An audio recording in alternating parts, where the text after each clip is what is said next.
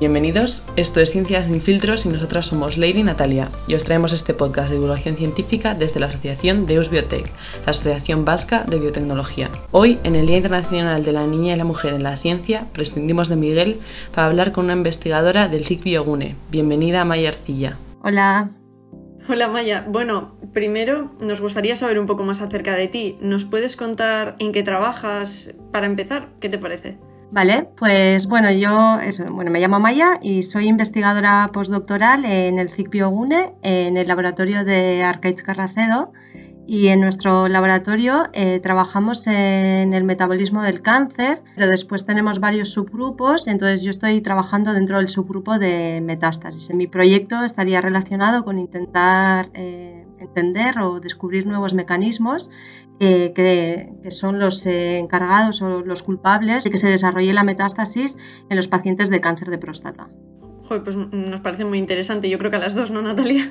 Sí, a mí me parece súper interesante porque de hecho a mí me gustaría dedicarme a un tema parecido dentro de biociencia, o sea, de biomedicina, así que me parece súper interesante.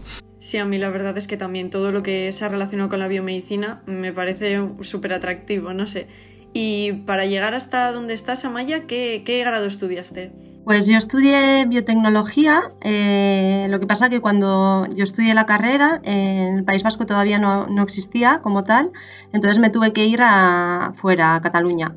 Estudié la, eh, todavía era una licenciatura, cuando, o sea, era una carrera nueva, pero la mantuvieron como licenciatura entonces, eh, eso, estudié la licenciatura de, biotecnología en Tarragona y después de eso eh, hice en Barcelona el máster de biomedicina para especializarme un poco eso en la rama, como decíais, dentro de la biotecnología, que hay como varias ramas, pues yo también estaba interesada más en la parte biomédica.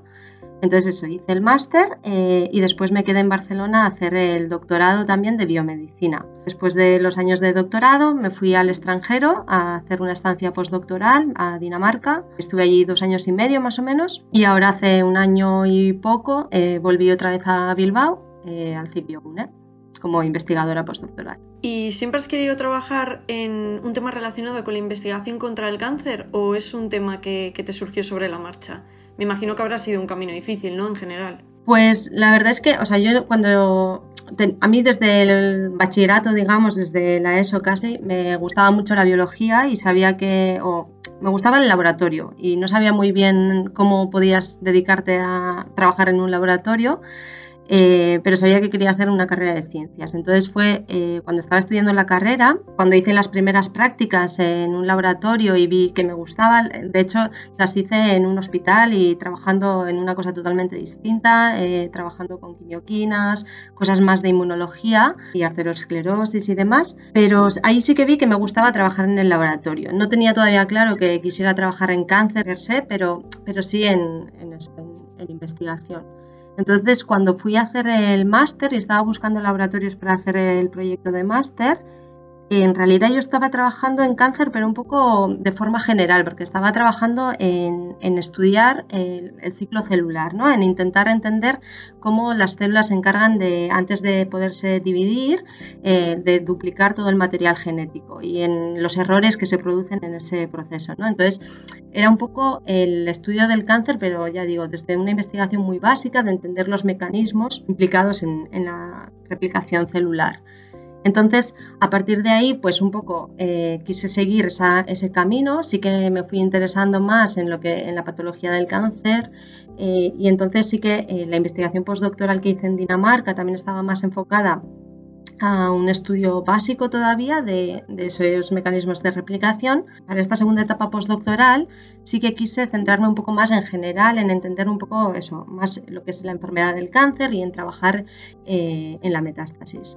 Entonces, bueno, ha sido un poco algo que, o sea, no directamente buscado, o, sabía que quería investigar eh, alguna enfermedad, pero no necesariamente el cáncer. Ha sido un poco el, ¿no? el camino, bueno, pues las etapas que, por las que he pasado pues me han llevado un poco hasta aquí. Y en cuanto a si es difícil o no, pues como cualquier otra investigación, sí, el trabajo de, los investigadores es algo muy vocacional, eh, requiere, bueno, tienes que ser muy perseverante eh, es muy sacrificado, pero sí a la vez es muy, bueno, agradecido en cuanto si te gusta, cuando obtienes resultados mm, positivos y ves que estos resultados pueden servir para algo, es muy gratificante. Entonces, bueno, a mí me encanta lo que, lo que hago. Sí, eso te quería comentar, que la verdad es que se nota que, que te gusta un montón lo que estás haciendo y a mí me emociona porque mm, la verdad es que es algo en lo que me gustaría dedicarme en el futuro, en lo que es el mundo de la investigación. Y por eso también te quería preguntar qué es lo que más te emociona o lo que más te llama la atención en lo que estás trabajando.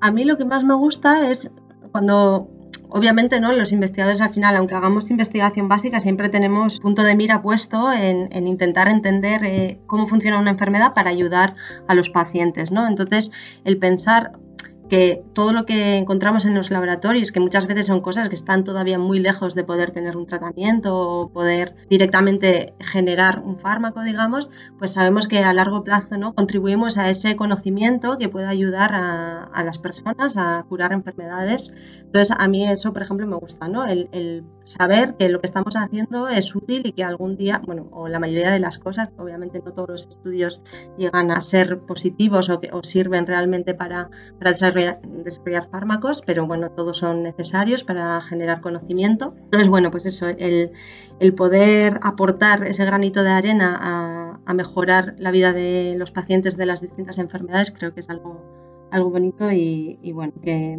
es algo que nos hace eh, seguir luchando, ¿no? Cada día. Y al mismo tiempo yo siempre, bueno, eso supongo que depende de las personas, pero yo soy una persona que me gusta mucho el entender las cosas, ¿no? Y entonces, ya no solo por ayudar y por intentar descubrir algo importante para una enfermedad, sino solo el hecho de entender cómo funciona la biología, pues a mí es algo que, me fascina. Por eso siempre he querido, o he tenido claro que me gustaba la investigación y que me gustaba la investigación básica, de hecho. En los últimos años eh, he ido pasando un poco más de la investigación básica a la translacional, y eso pues es más, eh, bueno, pues siempre ves como que puede tener un beneficio más a corto plazo en las personas, entonces pues todavía es pues más, más gratificante. Qué bonito, es que la verdad es que me encanta todo lo que estás diciendo, de verdad. Entonces, ahora mismo tu objetivo actual de, claro, a largo plazo, evidentemente, pero sería llegar a desarrollar ¿no? una terapia o un tratamiento. Sí, nosotros sí que en el laboratorio en el que trabajo tenemos colaboraciones con los hospitales del País Vasco y tenemos eh, acceso a las muestras de pacientes, al historial de los pacientes. Entonces, trabajamos a distinta escala. Empezamos desde estudios, digamos, a, in silico, bueno, que se conocen como análisis, eh, vamos a decir, informáticos, en los que podemos eh, identificar factores o posibles candidatos eh, que pueden ser relevantes para la enfermedad y después esto lo validamos en el laboratorio con lo que serían los trabajos que se conocen como in vitro o bueno, las pruebas que se hacen con, células. Si salen cosas favorables, pasamos a los ensayos in vivo ya con animales de experimentación y podemos incluso eh, intentar, cuando tenemos resultados favorables, validarlos en las muestras de los pacientes. Claro, nosotros como investigadores siempre necesitamos eh, tener una colaboración con, también con médicos y con gente que realmente esté con los pacientes, ¿no? Para poder trasladar ese conocimiento desde el laboratorio hasta, hasta esos pacientes. Entonces, en ese sentido, el laboratorio en el que trabajo, por ejemplo, pues eso, trabajamos como en, muchos, en muchas áreas distintas e intentamos establecer colaboraciones también eso con médicos, con, clínicos, para poder llevar el conocimiento del laboratorio hasta, hasta los pacientes. Bueno, nos queda claro entonces que es un trabajo que necesita muchas personas y que tampoco y que no es fácil llegar hasta él y es algo lo que se va llegando con el tiempo. Entonces te queríamos preguntar que en esta carrera que has tenido, que te ha llevado a muchos sitios y has dicho Cataluña, Dinamarca, ahora otra vez al País Vasco, ¿cómo has visto que varía la presencia de la mujer en, estos distintos espacios, ya sea desde cuando hiciste la carrera o en tus estancias o ahora cuando estás en el laboratorio de Archives?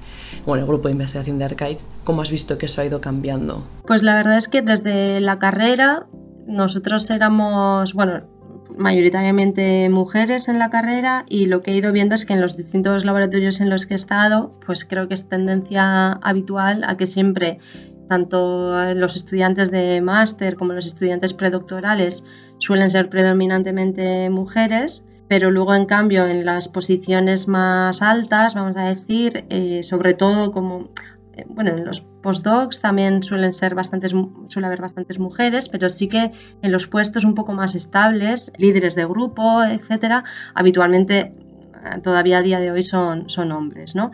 Entonces, en los distintos laboratorios en los que yo he estado y a pesar de haber estado en distintos países, eh, pues esta es la tendencia general. Entonces, respecto a eso, ¿tú dirías que la mujer puede estar infravalorada en la ciencia o en los niveles más altos de la ciencia? ¿O no? ¿Es simplemente algo que ha ido pasando pues porque estudiaban más hombres antes? No, creo que de hecho en las carreras, sobre todo en las eh, carreras biosanitarias, eh, la mayoría de estudiantes suelen ser mujeres y eso para nada está representado después en, los puestos, ¿no? en los cargos que, hay en los laboratorios. Entonces creo que bueno, pues debido a varios motivos, sí que es verdad que las mujeres habitualmente, pues no sé si por eh, la conciliación familiar o por otras razones, es cierto que poco a poco pues van en los puestos más altos pues no, no van llegando, ¿no? O van dejando la investigación, la academia y se van dedicando a otros trabajos y bueno, pues sí, al final resulta que siempre tenemos la pirámide, ¿no? Y, arriba se quedan solo los hombres. No sé si es una tendencia que sí que es verdad que hoy en día hay muchas asociaciones que están intentando visibilizar esto porque claramente pues hay un problema, ¿no? O sea, de hecho, ya me he dicho, hay más mujeres estudiando eh, las carreras biosanitarias, pero luego llegan menos. Por lo tanto, no es una cuestión de, de que haya menos, sino que por algún motivo, por el camino se van quedando, ¿no? Entonces esto es algo que tiene que cambiar, que tenemos que visibilizar primero para que se vea que hay un problema ahí, que no es normal que no haya, que haya tantas eh, mujeres menos en, cargos eh, altos en la investigación. Entonces esto es algo que eso, primero visibilizar y después generar herramientas para que esto cambie, ¿no? Cosas de conciliación familiar, etcétera. La sociedad también tiene que cambiar en ese sentido un poco. Y... Que cuando hablamos que la ciencia es una, como has dicho tú, una carrera muy sacrificada, que igual hay que hacer cambios para que todo el mundo pueda estar dentro y no sea algo que se quede limitado a la gente que está más libre, digamos, que tenga menos responsabilidades fuera del ámbito de la carrera, ¿no? Dar más herramientas para arreglar eso. Sí, exacto, dar más herramientas y también es verdad que o sea, la manera en la que funciona la ciencia, que todas las para poder trabajar necesitamos financiación, las fuentes de financiación o los los que valoran eh, los proyectos para ver si te dan financiación o no, habitualmente son hombres en los comités, los revisores de las revistas, editores, etcétera. La mayoría de, personas que están dedicándose a, valorar el trabajo de, de, los demás, y esto es algo eso, para poder conseguir financiación y demás, son hombres. Entonces, eso parece que también está sin, es involuntario, pero se genera un, se pone un sesgo y hace que al final haya, pues bueno, pues siempre más financiación, se dé más financiación a los hombres, eh, se publique más trabajos de hombres, etcétera, ¿no? Entonces, eso también es algo que, estas asociaciones que están intentando cambiar o visibilizar el, el papel de la mujer en la, en la ciencia, pues están intentando hacer ver, ¿no? De hecho, salió también hace poco un, estudio en una de las revistas científicas valorando eh, negativamente, por ejemplo, el hecho de tener una supervisora, tutora, mujer. Entonces, este tipo de, claro, este tipo de trabajos, este tipo de comentarios, ¿no? Pues hacen que, pues que claramente vayan eh, en contra de, intentar que haya una paridad entre mujeres y hombres en, estos altos cargos de, de, la investigación. Entonces, bueno, son cosas que todavía tenemos mucho trabajo que hacer en ese sentido. Sí, son cosas que tenemos que visibilizar y conseguir que cambien, ya sea a modo de protestar o, no sé, como podamos, básicamente. Que nos vean y que escuchen lo que está pasando. Eso es. Amaya, ¿y cómo ves dentro de 10, 20 años eh, tu sector? Es decir, ¿tú crees que se va a producir algún cambio en lo que esto respecta o, que va a seguir un poco con el mismo camino? Hombre, yo quiero ser positiva y quiero pensar que poco a poco va a cambiar. Cada vez somos más conscientes, al menos, de que existe un problema. Al ser consciente de ello, creo que tenemos más herramientas para poder actuar contra ello. Entonces yo espero que dentro de, pues no sé si 10 años, pero quizá dentro de 20 años, 10, 20 años, sí, pues poco a poco vaya cambiando, ¿no? Y poco a poco se vaya normalizando el hecho de que haya tantos hombres como mujeres como investigadores principales. Cada vez habrá más mujeres en estos comités que valoran al resto de investigadores y creo que, bueno, poco a poco toda la rueda irá cambiando y se irá equilibrando o eso espero al menos. Nosotras también. Eso te iba a decir que yo creo que es un poco lo que esperamos todas, la verdad. ¿Y qué le dirías a una niña, por ejemplo, que, que le acaba de empezar a, a gustar la ciencia o en general a alguien que acaba de empezar la carrera y que se encuentra algo perdido? Le diría que si realmente puede tener curiosidad por lo que es la investigación, pues que lo pruebe, tanto durante la carrera o que durante el máster o lo que sea, que pruebe lo que es investigar y vea si le gusta o no. Es un trabajo que es muy sacrificado, eso es verdad. En la mayoría de los casos tienes que moverte de un sitio a otro, de un laboratorio a otro, muchas veces al extranjero, etc. Entonces es sacrificado, pero a la vez, es, si te gusta, es muy gratificante, es un trabajo muy bonito en el que, pues eso, eh, aprendes muchas cosas cada día, al mismo tiempo que puede ser algo para algunas personas quizá negativo el hecho de tener que moverse, también puede ser positivo. Aprendes, tienes eso, muchas oportunidades de, de viajar, de trabajar en distintos ambientes. Entonces eso es algo que, bueno, un trabajo en el que nunca te aburres porque siempre tienes que aprender cosas nuevas, adaptarte a tu, a tu nuevo puesto. Siempre pues vas trabajando en muchos proyectos distintos y bueno, no sé, es eso. a mí lo que más me gusta es eso, que nunca es rutinario, ¿no? que siempre estás aprendiendo y, y, encima eso, pues que bueno, quiero pensar que lo que hacemos eh, sirve para, para ayudar a la sociedad de algún modo, así que O sea que así como mm, conclusión general, recomendaría seguir por la carrera investigadora a alguien que acabe de terminar la carrera, ¿no? Entiendo. Siempre y cuando le guste, claro. Hombre, claro, tienes que, bueno, eh, los, la gente que estudia una carrera bio, pues eso, tipo biotecnología o biosanitaria, hay muchas, muchas salidas distintas y puedes hacer investigación de muchos tipos, entonces tienes que probar y ver qué es lo que te gusta. Te puede gustar una investigación más básica, más translacional, eh, puedes querer estar más eh, pues en, un, en, distintos tipos de laboratorios, puede ser un laboratorio más pequeño, uno que sea más para industria. Hay muchos tipos de investigación, entonces para saber si te gusta o no, pues lo mejor es probarlo bueno, Maya, ¿qué nos dirías así un poco en resumen? Como resumen, concluir diciendo pues eso, que el trabajo de, investigado, que de las investigadoras y los investigadores, pues que es sacrificado, pero a la vez es un trabajo muy bonito.